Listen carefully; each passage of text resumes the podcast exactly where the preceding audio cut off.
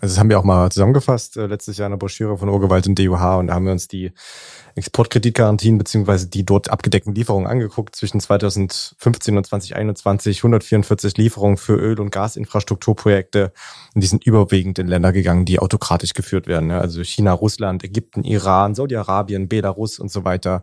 Ähm, das äh, ist dann natürlich kein Kriterium, sage ich mal. Natürlich im Sinne von dem Staat interessiert das halt nicht.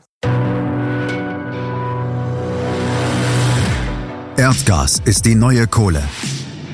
Der Podcast über den neuen Zinsstoff im Klimakampf. Produziert von der Deutschen Umwelthilfe. Hallo, mein Name ist Nadine Bethke und Thema unseres Podcasts heute ist, wie finanziert Deutschland Erdgasinfrastruktur im Ausland?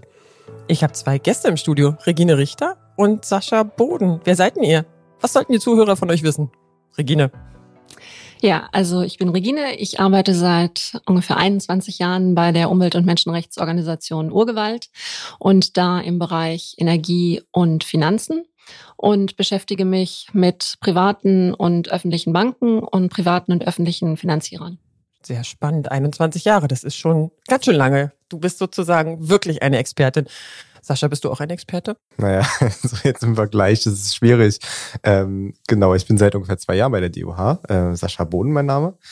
Und mache da ganz viel zum Thema LNG, also Flüssigerdgas, ähm, zum Thema fossile Infrastruktur verhindern und ähm, in dem Zusammenhang natürlich auch Methan und Wasserstoff und was es da alles so Schönes gibt. Da gibt's vieles. Und bei der Finanzierung von Erdgasinfrastruktur im Ausland gibt's auch vieles. Ich habe mich jetzt mal ein bisschen belesen. Und Regine, du musst sagen, ob das richtig ist wir können ja nicht nur sagen, Deutschland finanziert etwas, sondern gibt es ja Unterschiede. Einmal ist es der Staat Deutschland, der subventioniert direkt etwas, also er gibt Geld in ein Projekt. Dann ist es, der Staat hilft bei Investments durch Kreditgarantien und gibt da auch noch eine politische Rückendeckung. Und das andere ist, deutsche Unternehmen, also deutsches Geld, wird finanziert in Unternehmungen im Ausland. Ist das richtig? Ja. Super. Also müssen wir da ein bisschen wahrscheinlich aufpassen, wer welches Deutschland jetzt was finanziert. Wer sind denn die zentralen Akteure in Deutschland, die die Förderung von Erdgasinfrastruktur im Ausland ermöglichen, Sascha?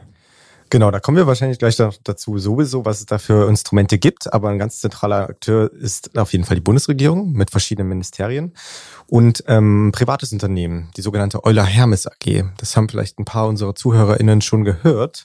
Ähm, in verschiedenen Kontexten. Das ist nämlich ein Unternehmen, das von der Regierung quasi beauftragt wird, ähm, unter anderem solche Sachen wie Exportkreditgarantie und, oder auch ungebundene Finanzkreditgarantien, über die wir gleich mal sprechen werden, ähm, diese zu organisieren und das durchzuführen.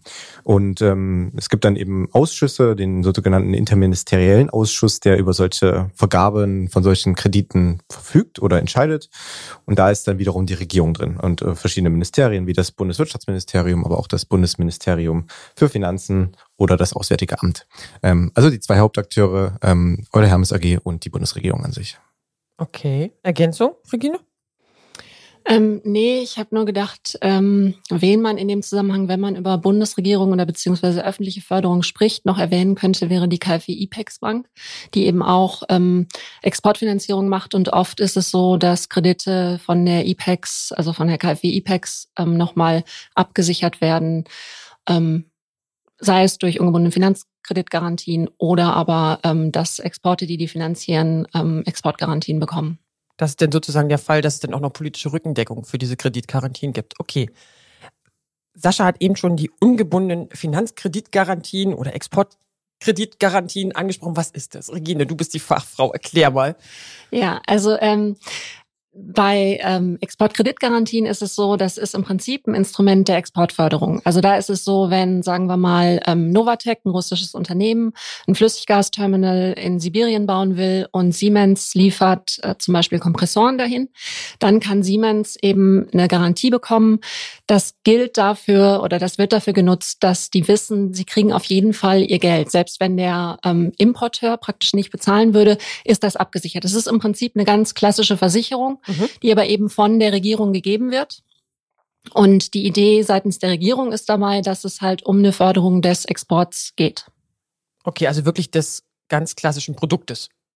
Genau, da werden also da, werden, da wird der Kompressor, da werden Rohre für mhm. Pipelines oder Kreuzfahrtschiffe. Das hat jetzt nicht so viel mit ähm, dem Gasthema zu tun, aber auch Airbus hat immer wieder sehr viele Garantien bekommen oder irgendwelche Anlagen, die halt praktisch deutsche Industrie ins Ausland ähm, exportiert, kann praktisch diese Garantien bekommen. Das ist sozusagen die Exportkreditgarantie, die eben von Euler Hermes ähm, abgewickelt wird und ähm, deshalb eben oft auch als Hermes-Bürgschaften bezeichnet wird. Und ähm, das andere, was jetzt auch schon zur Sprache gekommen ist, sind ungebundene Finanzkreditgarantien. Da ist sozusagen das Hauptinteresse die, die Rohstoffsicherung für Deutschland. Also da geht es im Prinzip drum, ähm, da muss jetzt nicht ein, ein Export von irgendwelchen Gütern ins Ausland stattfinden, sondern da geht es umgekehrt drum, dass praktisch Rohstoffe nach Deutschland kommen. Das können irgendwelche Metalle sein, aber das kann eben auch Gas sein. Und da ist es im Prinzip so, dass das Interesse besteht, dass, ähm, dass Deutschland halt mit Rohstoffen ähm, versorgt wird. Und in dem Zusammenhang ähm, kann es ein Geschäft geben zwischen, ähm, ich sag mal, einem Gasimporteur in Deutschland, ähm, der mit einem ausländischen Exporteur von Gas ein Geschäft macht und dafür einen Kredit braucht. Und dann wird dieser Kredit kann eben abgesichert werden über eine UFK-Garantie, also eine ungebundene Finanzkreditgarantie. Und im Prinzip ist die Grundlage dafür die Rohstoffstrategie der Bundesregierung. Ah, okay. Und dann gibt es aber noch so lustige Sachen wie Öl- und Gasbürgschaften. Was ist denn das noch? Ist das was anderes? Oder da ist das. Du, glaube ich, einspringen. Das ist ja eigentlich äh, auch eine, das ein Teil davon. Das kann man nicht so wirklich als dritten Teil bezeichnen, oder? Ja, genau. Also es ist im Prinzip so, ähm, also wir haben uns jetzt speziell als Urgewalt und DUH hier mal angeguckt, ähm, welche Bürgschaften hat es gegeben in diesem Öl- und Gasbereich und ähm, haben aber da dann eben gezielt auf die, ähm, also auf die Exportbürgschaften und auf die UFK-Garantien geguckt. Also diese ungebundenen Finanzkreditgarantien. Bitte keine Abkürzung. Alles gut. Ähm, habt ihr mal ein paar Beispiele? Erzählt mal ein bisschen, plaudert mal ein bisschen aus dem Nähkästchen, was so Stories sind, wo wirklich Deutschland in welcher Form auch immer an Finanzkreditgarantien oder Exportkreditgarantien beteiligt, gefördert, gepusht. Da seid ihr die Experten. Ich würde vielleicht mit einem Beispiel anfangen, ähm, wo es am Ende nicht dazu gekommen ist, aber das ist äh, ganz. Schon mal positiv. Ja, ist schon mal positiv, aber es zeigt ganz gut die Macht der ganzen Sache, auch wenn es überhaupt nicht äh, zur Verfügung steht. Also ich mache ja ganz viele Sachen im Bereich Flüssigerdgas, da haben wir auch im Podcast schon drüber geredet. Und ähm, äh, da geht es ja nicht nur darum, dass man zum Beispiel versucht, in Deutschland Flüssigerdgasterminals, also LNG-Terminals äh, zu errichten, sondern es geht auch darum, ähm, im Ausland zum Beispiel äh, dazu ähm, beizutragen, dass es ähm, Exporteure dafür gibt. Und ähm, Kanada ist ein gutes Beispiel dafür. Die kanadische Regierung hat äh, die Maxime, ganz viel LNG zu exportieren. Die haben aber keine Exportterminals. Die machen das alles über die USA. Und es gibt seit, äh, seit Ewigkeiten, ewigen Jahren ein Projekt an der Ostküste im kanadischen Goldboro. Und das ist eigentlich ähm, seit Jahren von Umweltgruppen bekämpft und eigentlich sind sich alle einig, das kommt nicht zu Potte, weil es einfach nicht finanziell rentier, äh, rentabel ist.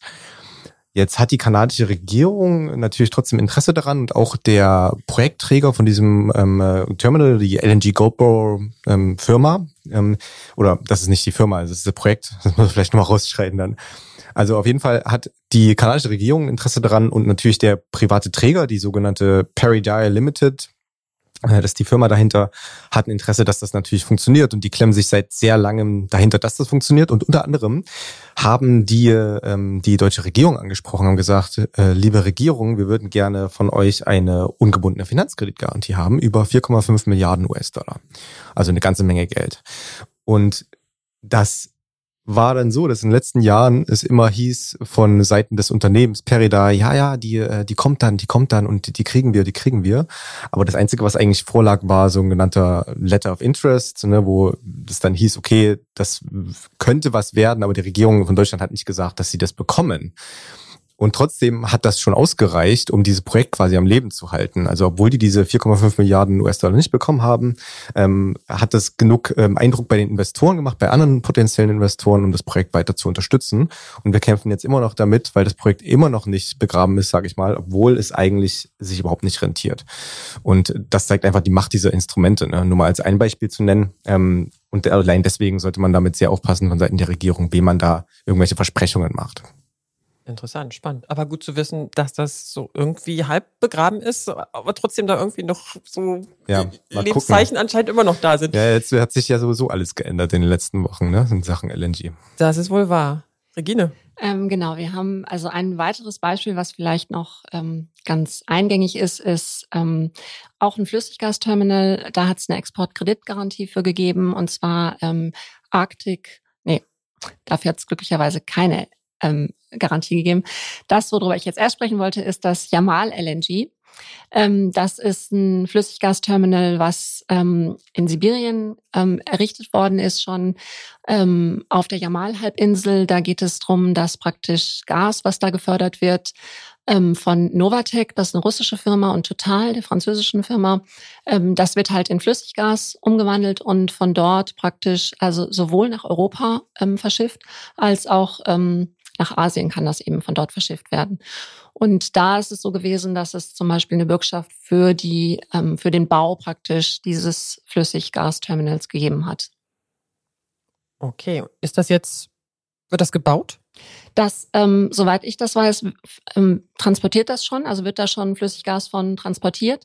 Ähm, es gab einen weiteren Plan für ein zweites, ähm, praktisch auf der anderen Seite des Ob äh, liegenden ähm, Also dem Arctic- Fluss ob. des, des Flusses obliegenden ähm, Flüssiggasterminals Arctic LNG 2 heißt das, wofür eben auch eine Bürgschaft ähm, beantragt war.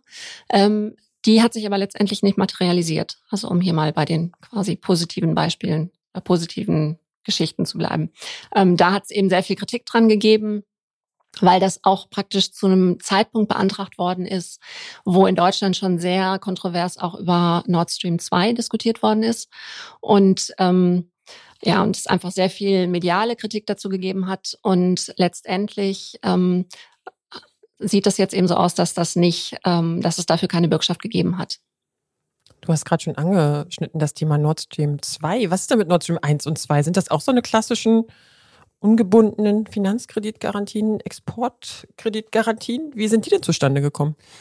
Auch nur mit Hilfe des deutschen Staates, muss man sagen. Also bei Nord Stream 1 war es so, dass äh, die äh, KfW IPEX Bank, die die Regine ja schon erwähnt hat, hat insgesamt für Nord Stream 1 70 Prozent der Finanzierungssumme gestellt und der Rest kam dann eben von dieser Nord Stream AG, also dieses äh, des, Tochterunternehmens von Gazprom mit äh, Sitz in Zürich, ähm, wo es dann um äh, zweistellige Milliardenbeiträge geht. Also natürlich sehr, sehr viel Geld für so ein Projekt. Ähm, und da muss man sich bei Nord Stream 1 ist eine Sache, aber man muss sich das auch überlegen, unter welchen Vorzeichen das gemacht war, wurde. Und man kann jetzt vielleicht noch argumentieren, gut, bei Nord Stream 1 mh, war vielleicht eine andere Zeit, Gasbedarf und so weiter war vielleicht da, obwohl das auch anzuzweifeln ist. Aber bei Nord Stream 2 ging es eben weiter. Und auch bei Nord Stream 2 wurden äh, Bürgschaftsanfragen mehrere eigentlich von der Bundesregierung bestätigt und die haben maßgeblich dazu beigetragen, dass das Projekt natürlich vorangeht. Ich meine, ich glaube, wir müssen auch niemandem erzählen, dass die Regierung unbedingt wollte, dass dieses Projekt kommt. Aber es ist auch so, dass die Regierung in den letzten Jahren ja wusste, dass der Gasbedarf nicht steigen wird. Es steht im eigenen nationalen Energie- und Klimaschutzplan drin. Und trotzdem haben sie diese Instrumente genutzt, um so ein Milliardenprojekt zu finanzieren, was, wie wir jetzt ja wissen, letztendlich wahrscheinlich niemals online gehen wird. Darf ich noch ein bisschen nachbohren? Ich muss noch ein bisschen den Finger in die Wunde legen. Wie, wie hat denn Deutschland ah, beziehungsweise die Bundesregierung dafür gesorgt, dass diese Projekte denn entstanden sind? Ist das denn, du sagtest das vorhin bei Kanada und Deutschland, ist das denn einfach so eine Energiepartnerschaft, die dann sozusagen die Basis dafür ist? Wie muss man sich das vorstellen? Oder reist denn der Außenminister mit einem Wirtschaftsminister zusammen dahin? Oder, oder vielleicht auch nochmal Nord Stream 1, Nord Stream 2? Ein bisschen Nähkästchen? Ein bisschen politisch? Wisst ihr was? Ja, also ich kann ja mal anfangen. Ähm, also was es auf jeden Fall zu sagen gibt, gerade zu Nord Stream 1 und Nord Stream 2, ist das ja so, dass die, die, die, der, der Wille der Regierung äh, unter Beteiligung vor allem der SPD ja immer da war, diese Sachen zu planen und zu Genehmigungen.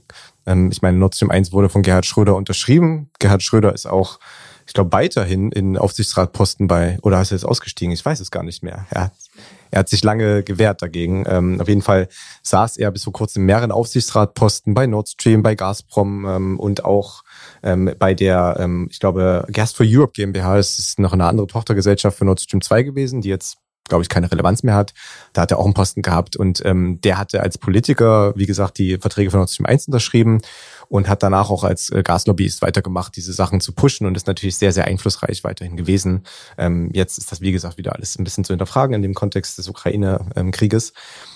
Aber das war, zumindest für Nord Stream war das immer ganz klar, okay, die Politik möchte das ja richten und dann werden sie alles tun, was in ihrer Macht steht und alle staatlichen Stellen aktivieren, die es gibt, um das umzusetzen. Aber das ist denn, ist das Schröders Wunsch gewesen oder war das irgendwo nochmal in einer Energiepartnerschaft auch festgelegt? Also äh, ähm, wenn ich da vielleicht ja klar gerne, gerne. ich draufgehen will das ja nur verstehen. Also wir hatten ja, du hattest am Anfang schon mal ähm, dargestellt, wie ist das eigentlich, wenn wir von Deutschland reden, reden wir ja auch unter anderem einfach nur von, also nur, also reden wir auch über Firmen und ja, Firmengeschäfte. Deutsche Unternehmen, genau. genau. Und ähm, also gerade bei den Bürgschaften, es gibt schon viele Projekte, die einfach, ähm, also wo einfach irgendein deutsches Unternehmen auf ein internationales Projekt bietet, also irgendwelche Lieferungen bietet und seien das ähm, Rohre für Pipelines oder seien das eben Kompressoren oder Verflüssigungs, was auch immer man da nötig hat. Also und dass die praktisch aber in diesem Bietungsprozess einen totalen Vorteil haben, in dem Moment, wo sie sagen können, also wir bieten das an, praktisch kreditfinanziert. Das heißt, wir bieten dir, Novatec, ähm, diesen Kompressor an und du musst den erst zahlen, wenn das Ding läuft weil wir das erstmal vorfinanzieren. Und ähm, dann ist das für eben Novatec jetzt als ein Beispiel, ist also für den Einkäufer ist das viel attraktiver, weil es dann für den sozusagen muss erst bezahlt werden, wenn das Ding schon läuft. Und dieses Angebot, dafür brauchen die natürlich dann Bankenkredite. Und diese Bankenkredite kriegen sie zu viel besseren Konditionen, wenn so eine Bürgschaft da ist. Das heißt, das ist eben so ein ganz wichtiger Punkt, ähm, wo dann die Unterstützung stattfindet. Es gibt sicherlich auch viele Projekte, die eben im Zusammenhang entstehen, wenn irgendwelche Delegationen nach in welches Land auch immer reisen und dann natürlich viel Wirtschaft im Gefolge ist und da werden auch ja oft dann irgendwelche Deals abgeschlossen. Aber es ist dann eben einfach nochmal so ein zusätzliches Instrument, was hilft, dass diese Projekte überhaupt realisiert werden können. Okay, und da ist es denn egal, mit welchem autokratischen System, mit welchem autokratischen Regime da die Geschäfte gemacht werden. In Anführungsstrichen, wenn das Unternehmen da sozusagen seinen Hut in den Ring wirft und mit dabei sein will, dann ist es eigentlich auch klar, dass so Organisationen oder Banken wie KfW IPEX Euler Hermes, die, die stehen dann dahinter und sagen, okay, es sind ja unsere deutschen Unternehmen, wir wollen die unterstützen. Und dann äh, sind autokratische Regierungen, Regimes auch egal. Also das haben wir auch mal zusammengefasst äh, letztes Jahr in der Broschüre von Urgewalt und DUH und da haben wir uns die Exportkreditgarantien beziehungsweise die dort abgedeckten Lieferungen angeguckt. Zwischen 2015 und 2021 144 Lieferungen für Öl- und Gasinfrastrukturprojekte und die sind überwiegend in Länder gegangen, die autokratisch geführt werden. Also China, Russland, Ägypten, Iran, Saudi-Arabien, Belarus und so weiter. Ähm, das äh, ist dann natürlich kein Kriterium, sage ich mal. Natürlich im Sinne von dem Staat interessiert das halt nicht. Hast du auch noch ein Finanzvolumina dazu? Was das so ungefähr an Milliarden dann betrifft, was da sozusagen in die Länder gegangen ist, das würde mich ja auch nochmal interessieren. Aber Regine, du hast gerade angesetzt, auch noch zu das ergänzen. Das waren irgendwie so über elf Milliarden wow. praktisch in dem Zeitraum. Also nur eben für Öl- und Gas ähm, praktisch die oder also Bürgschaften für Exporte im Bereich Öl und Gas. Also das ist ähm, nochmal weniger als insgesamt abgedeckt worden ist, aber eben in dem speziellen Bereich, ähm, wovon etwa neun Milliarden praktisch nur für Gas waren. Also das, das deutlich größere. Und der Rest von 11,67 oder so Milliarden, ähm, das war Öl und was, was dann als Öl und Gas gemeinsam praktisch gilt. Aber so richtig der große Teil ist Gas.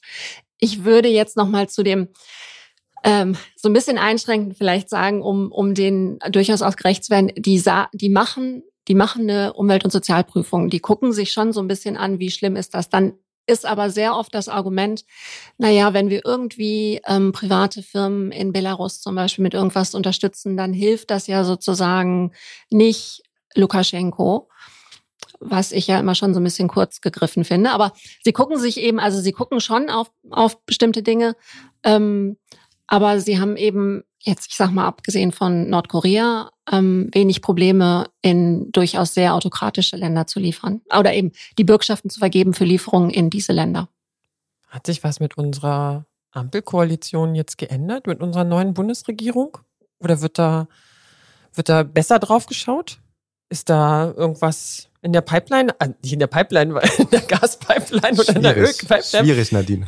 Oder haben Sie sich noch gar nicht mit beschäftigt mit solchen Themen? Ähm, also ich würde mal sagen, es ist schon ein Thema, was irgendwie über Jahre und Jahre und Jahre ähm, wo die Grünen schon mit drauf geguckt haben. Also die haben, ich sag mal, das Problem der Bürgschaften durchaus ähm, im Auge. Ähm, und was wir eben auch wissen, ist, dass jetzt ähm, aktuell an einer äh, Dekarbonisierungsstrategie gearbeitet wird. Da wurde auch in der letzten Regierung ähm, an was gearbeitet. Ich meine, ähm, ich fürchte ja nur gerade ähm, dieser Krieg gegen die Ukraine ist sowas, was bei ganz vielen Sachen reinschießt und ähm, was ganz viele Dinge, die vielleicht eigentlich in der Pipeline sind und wo man was machen wollte, ähm, anderen ja, Überlegungen also bei anderen Überlegungen hinten angestellt wird. Ja klar, in der Tagesordnung genau. rücken manche Dinge einfach jetzt nach hinten. Völlig nachvollziehbar. Ähm, wir sind ja ein Umweltverband und Urgewalt ist auch ein Umweltverband. Ähm, wie ist denn das mit den Klimaauswirkungen genau dieser Investition von Erdgasinfrastruktur im Ausland? Ich meine, das ist ja immer alles für unsere Wirtschaft, für unseren Wohlstand in Anführungsstrichen. Wir wollen immer noch eine Industrie am Leben erhalten, ein warmes Zuhause haben, alles, was dazugehört. Aber guckt denn irgendeiner auf die Klimawirkung dessen, was wir in den Ländern machen? Ja, wir probieren es halt, das zu tun, ne? aber das musste man mal, ich glaube, es gibt gar keine umfassende Zusammensetzung, wie viel Treibhausgasemissionen da jetzt, da jetzt rauskommen. Also Beispiel, ne, anderes Beispiel für ähm, eine Unterstützung durch den deutschen Staat ist das Amur-Gasverarbeitungsprojekt in Russland zum Beispiel, auch wieder Stichwort Russland, da werden sehr viele Projekte gemacht oder unterstützt. Und ähm, das ist eben so ein riesiges, größte Gasverarbeitungsanlage Russlands, die ähm, auch durch solche ähm, Garantien gedeckt wird. Und da sollen zum Beispiel 42 Milliarden Kubikmeter Erdgas pro Jahr verarbeitet werden. Zum Vergleich, Nord Stream 2 hat zum Beispiel ein Volumen oder hätte ein Volumen von 55 Milliarden Kubikmeter Erdgas. Wir haben überschläglich gerechnet, aus diesen 55 Milliarden Kubikmeter Erdgas kommen ungefähr 100 Millionen Tonnen CO2 raus, wenn man das verbrennt, ja, also die direkten CO2-Emissionen, ähm, die da entstehen würden. Und das ist ohne zum Beispiel so Sachen wie, ähm, wo, wenn irgendwo ein Leck ist, ne, wenn irgendwo Erdgas, also Methan austritt. Also auf die Lieferkette guckt da keiner. Guckt da keiner. Okay. Und jetzt als Vergleich zu diesem Thema Ammogasverarbeitungsprojekt, da werden angegeben direkte Emissionen von 1,9 Millionen Tonnen CO2. Also 42 Milliarden Kubikmeter sollen 1,9 Millionen Tonnen CO2 ähm, emittieren und bei Nord Stream 2 sind es 100 Millionen Tonnen CO2 bei 55 Milliarden Kubikmetern. Das heißt, den Angaben, die so gemacht werden, den kann man erstmal nicht so richtig trauen. Da muss man selber immer nachforschen. Und wie gesagt, wir haben ja darüber geredet, es gibt da einige Projekte, die unterstützt werden in großen Volumina weltweit und da wird einiges zusammenkommen. Das muss Deutschland natürlich nicht jucken, weil die Emissionen im Ausland stattfinden und deswegen wird uns das nicht angerechnet. Ja, das, das sind dann Emissionen, die theoretisch von diesen Ländern, wo diese Projekte stattfinden, berichtet werden müssten unter der Klimarahmenkonvention, ne, die wir, die wir alle haben. Und Deswegen kann man das natürlich ein bisschen ignorieren. Ich glaube auch nicht, dass die Leute da direkt drauf gucken. Und wenn es nicht Deutschlands Problem ist, ich weiß nicht, ob so viele autokratische Regime da genau hingucken. Deswegen hängt es an uns, schätze ich. Genau, also was, das hatte ich ja vorhin schon mal kurz angesprochen, also was ähm, die Bundesregierung gemacht hat in der letzten Legislaturperiode, ist, dass sie endlich, nachdem das eigentlich, nachdem sie eigentlich schon seit Jahren keine Kohlebürgschaften mehr vergeben hat, weil ähm, das einfach inzwischen so ein schwieriges Geschäft ist, ähm, dass sie das sozusagen nachgezogen haben und gesagt haben, das tun wir nicht mehr. Aber sie, also sie versuchen sozusagen zu gucken, was könnten wir denn im Klimabereich vielleicht noch mehr oder besser machen. Wir würden da eben immer gerne sehen, dass sie sehr klar Dinge ausschließen, dass sie eben ähm, aussteigen aus der Förderung von Fossilen. Ähm, das sieht eine Bundesregierung gerade bei so einem Instrument, wo es ja um die Exportförderung geht, vor allem anderen, ähm, so aus der Sicht, ähm, das sieht die ein bisschen anders, aber das ist eben sehr stark unsere Forderung, dass wir sagen, ähm, sie müssen da im Prinzip aufhören, eben in diesem fossilen Bereich zu fördern. Und auch die Bundesregierung mit einer ganzen Reihe von anderen ähm, Regierungen hat letztes Jahr in Glasgow bei der ähm, Klima, bei den Klimaverhandlungen einen Abkommen und oder kein Abkommen, also eine Erklärung unterschrieben, wo im Prinzip öffentliche Banken sagen, Ab Ende 22 wollen wir vor allem praktisch eine Transformation des Energiesystems fördern und in dem Bereich ähm, Bürgschaften oder Gelder dann eben für die öffentlichen Banken Gelder vergeben ähm, und wollen das dann entsprechend weniger für direkte fossile Projekte machen. Und da steht auch explizit drin, dass das eben auch für Exportkreditagenturen gelten soll, also für sowas wie eben Holler Hermes Bürgschaften. Ähm, wie sie das jetzt umsetzen, das, da stimme ich äh, Sascha total zu. Da wird auch viel dran liegen, wie viel Druck da eben aus Zivilgesellschaft und von Öffentlichkeit kommt. Sehr spannend, sehr spannend. Aber das heißt, um da ganz kurz nochmal auf meine Frage zurückzukommen, es gibt keine Checkliste irgendwie für die Klimaauswirkungen von irgendwelchen Bürgschaften, von irgendwelchen Finanzkreditgarantien, Exportkreditgarantien? Also es kann schon sein, dass die sich in ihrer Projektprüfung okay. das angucken. Mhm. Ähm, und da auch irgendwo Zahlen zu nehmen. Aber dann ist eben immer die Frage, wie genau gucken Sie dann wirklich rein? Gucken Sie dann eben nur ähm, Rohre für eine Pipeline? Gucken Sie sich dann die Pipeline an oder gucken Sie sich die Rohre an? Mhm. Und ähm, das ist so ein bisschen, das ist eben auch immer wieder eine Diskussion, die wir durchaus mit denen haben. Das bringt mich gleich zu meiner nächsten Frage, die ich noch mitgebracht habe. Welche Schritte müssen jetzt unternommen werden, damit Deutschland nicht weiter Erdgasinfrastruktur im Ausland finanziert? Also Glasgow war jetzt ein Beispiel, da hat man sich organisiert, arrangiert, diese Klimacheckliste vielleicht für einzelne Punkte. Was braucht's noch? Also was wir eben ganz klar sehen wollen, ist, dass einfach ähm, Bürgschaften für Öl- und Gasprojekte ausgeschlossen werden, so wie das im Bereich Kohle schon stattgefunden hat. Ähm, oft sind solche Bürgschaften oder sind solche Exporte, die da eben verbürgt werden, ja für ähm, neue Öl- und Gasprojekte, also wo irgendwas neu gebaut wird, neu erschlossen wird, neue Infrastruktur einfach erstellt wird. Ähm, und letztes Jahr der Bericht der Internationalen Energieagentur hat ja sehr klar gemacht, dass wenn wir das 1,5 Grad Limit halten wollen, dass da kein Platz ist für neue Öl- und Gasprojekte. Deshalb ergibt sich das aus meiner Sicht eben sehr stark, ähm, dass es da keine Förderung mehr geben dürfte. Also dass das einfach im Prinzip ausgeschlossen wird für die Zukunft und dass das wirklich ausformuliert wird und nicht eine vage, ja, wir gucken mal, ähm, was wir da machen, sondern wirklich ähm, es eine, eine klare Linie gibt. Es hat letztes Jahr, Deutschland hat diese Glasgow-Erklärung erst dann unterzeichnet, ähm, nachdem sie sich haben versichern lassen, dass ähm, sie trotzdem weiter den Bau neuer Gaskraftwerke fördern können. Also das ist jetzt nicht die beste Rolle, die sie da gespielt haben. Insofern würde ich sehen, da ähm, sind noch ein paar Hausaufgaben zu machen, um das wirklich klarzuziehen und da wirklich klarzumachen, es wird keine neue Gas- und Ölinfrastruktur gefördert. Ja, was Regine sagt, ne? Also man kann das ganz konkret machen und dafür gibt's ja auch die eingangs erwähnte Rohstoffstrategie der Bundesregierung und da stehen die Kriterien für die Vergabe von solchen UFK-Garantien drin und da muss eben ausgeschlossen werden, dass da fossile Brennstoffe weiter förderungswürdig sind generell. Und dann kann man auch sagen zu Euler Hermes AG, zu dieser privaten, die kann einfach Ausschlusskriterien nochmal dazu definieren, um sicherzugehen, dass da nichts mehr gefördert wird, was unvereinbar mit den Pariser Klimaschutzzielen ist. Und letzter Punkt vielleicht, ähm, ja, die ganzen Menschenrechtsverletzungen, die sind sicherlich Dinge, die man nochmal angehen muss und da auch nochmal Kriterien aufstellen muss, nochmal separat. Alles klar. Das hört sich aber jetzt ein bisschen noch leider an nach einem zahnlosen Tiger von dem, was sozusagen in Glasgow da verabschiedet wurde. Als du es anfangs erwähnt hast, dachte ich so, oh super, da sind wir auf dem richtigen Weg. Raus, bei der Kohle ist es schon passiert, jetzt raus aus den anderen fossilen Energien. Die Banken kriegen da sozusagen so ein Zeitfenster bis Ende 22 das fühlte sich irgendwie gut an, aber als du jetzt noch gesagt hast, ja, der Nachsatz, ja super, und Deutschland hat sich dann wieder die Gaskraftwerke nochmal freigeschaufelt, hat sich das so versichern lassen. Das ist doch alles nur halbe Lunge. Ja, ich meine natürlich. Also natürlich wollen wir immer noch viel mehr sehen, aber ähm, also ich meine, es ist ja immer so die Frage, ich wenn, wenn ich 2015 mir manche Veröffentlichungen angucke zu dem, was in Paris rausgekommen ist, ne, da gab es unheimlich viel, dass Leute gesagt haben, oh, das ist total wenig, was da rausgekommen ist. Und jetzt sehen wir eben trotzdem, das ist was, wo wir total drauf rumhauen können und wo wir eben, wo wir einfach einfordern können, dass sich daran auch gehalten wird. Und so ähnlich würde, würde ich das bei Glasgow auch sehen. Das ist, ähm, das ist ein Anfang und wie gut das jetzt umgesetzt wird, da wird viel dran hängen, wie viel Druck eben einfach auch gemacht wird und ähm, wie stark wir da die das unterzeichnet haben, nochmal beim Wort nehmen und sagen, da muss, also wenn ihr eure Ambitionen ernst nehmt, dann müsst ihr da einfach nochmal viel mehr liefern. Okay. Spannendes Thema. Erdgasinfrastruktur im Ausland finanziert durch Deutschland. Habe ich alles Wichtige euch jetzt gefragt? Wollt ihr noch irgendwas ergänzen?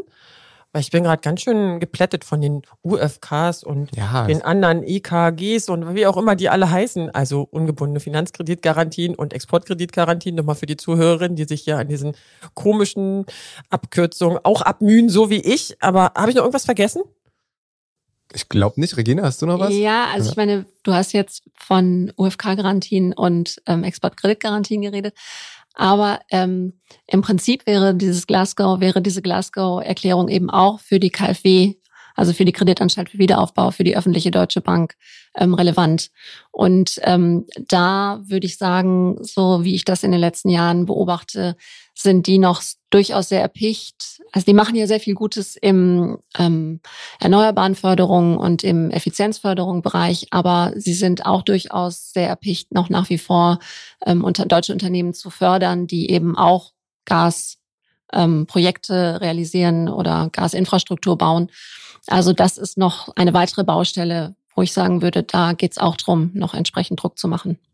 Okay, da haben wir als Zivilgesellschaft noch ordentlich was zu tun. Ja, die Auf Arbeit geht Fall. nicht aus, glaube ich. Die Arbeit geht nicht aus und einfach auch die Banken noch mehr ins Boot holen. Das habe ich heute auf alle Fälle gelernt. Die müssen eigentlich da auch ihre ja, wie soll ich sagen, ihre, ihre Checklisten anfassen. Die müssen auch nochmal die Dinge beim Namen genannt kriegen oder eigentlich auch das umsetzen, was international gefordert ist. Ähm, ich glaube, Industrie und Unternehmen müssen genauso angesprochen werden und immer wieder darauf aufmerksam gemacht werden. Erneuerbare Effizienz ist das eine, das ist der richtige Weg, aber der, der Rest raus aus der Kohle, das habt ihr erzählt, das ist bisher, also es ist schon passiert bei den Exportkreditgarantien, aber raus aus allen anderen fossilen Energien, Öl und Gas, ist der nächste Schritt. Wow, ich danke euch herzlich. Das war sehr spannend, das war sehr aufschlussreich. Ich habe viel gelernt. Super. Ja. Ja. Vielen Dank. Danke. ich habe auch die richtig unbequemen Fragen gestellt. Ich habe auch manchmal in Augen hier geschaut, wo wir so, uh, dürfen wir das jetzt eigentlich alles erzählen? Können wir so viel Nähkästchen plaudern? Aber es macht ja immer wieder Spaß. So, jetzt noch die Werbebotschaft zum Schluss. Vergesst nicht, unseren Podcast zu teilen und zu abonnieren. Alle Infos auf diuh.de slash podcast. Nächste Woche kommen wir von der Finanzierung von Erdgasprojekten im Ausland mal wieder zurück nach Deutschland und da schauen wir auf den oder in den Nationalpark Wattenmeer in der Nordsee ein UNESCO-Weltnaturerbe und trotzdem wird seit den 80er Jahren dort nach Öl gebohrt und das soll jetzt bis 2069 verlängert werden. Irre. Bis dahin, ciao, ciao. Das war Erdgas ist die neue Kohle. Der Podcast über den neuen Zündstoff im Klimakampf. Weitere Informationen rund um das Thema Erdgas und saubere Alternativen finden Sie auf duh.de.